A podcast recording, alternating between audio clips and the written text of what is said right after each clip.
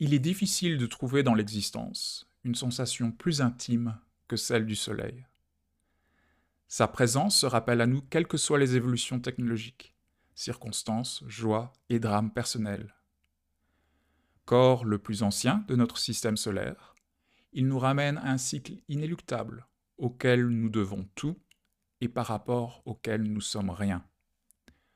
Que sont nos réveils sinon une célébration perpétuelle de notre appartenance à cet astre Que ce soit à l'aube dans les transports urbains, au milieu d'un désert ou par la fenêtre de sa cuisine, l'objet céleste détermine en grande partie nos humeurs.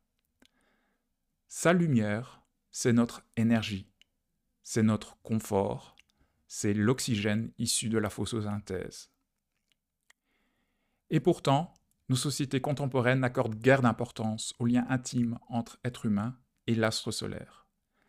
Elles cherchent même à nous en détacher, à nous enfermer et à fixer des écrans d'ordinateur, quelle que soit la position de l'astre.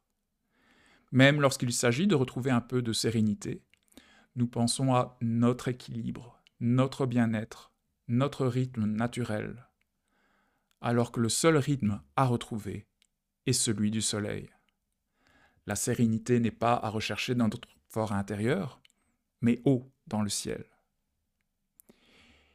Il semble qu'il y ait en nous des coins sombres qui ne tolèrent qu'une lumière vacillante, déclarait Gaston Bachelard concernant la flamme d'une chandelle. Mais cette expérience de soi ne peut se faire qu'en cachette. Toute ou presque dans l'existence est amenée à être exposée au grand jour.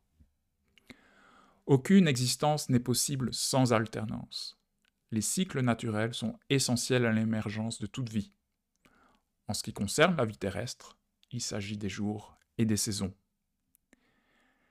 Les larges baies vitrées omniprésentes dans les habitations et bureaux ultramodernes ne trahissent-elles pas notre intérêt indéfectible pour l'astre solaire, mis en scène par des paysages de gratte-ciel?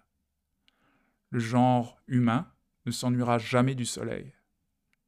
Nous faisons partie intégrante de son cycle. Partout, nous chercherons à le reproduire, même artificiellement, car son cycle définit ce que nous sommes. Inscrivez-vous à ce podcast si vous souhaitez poursuivre la réflexion. Textes, livres et œuvres numériques sont disponibles sur mon site web. À bientôt!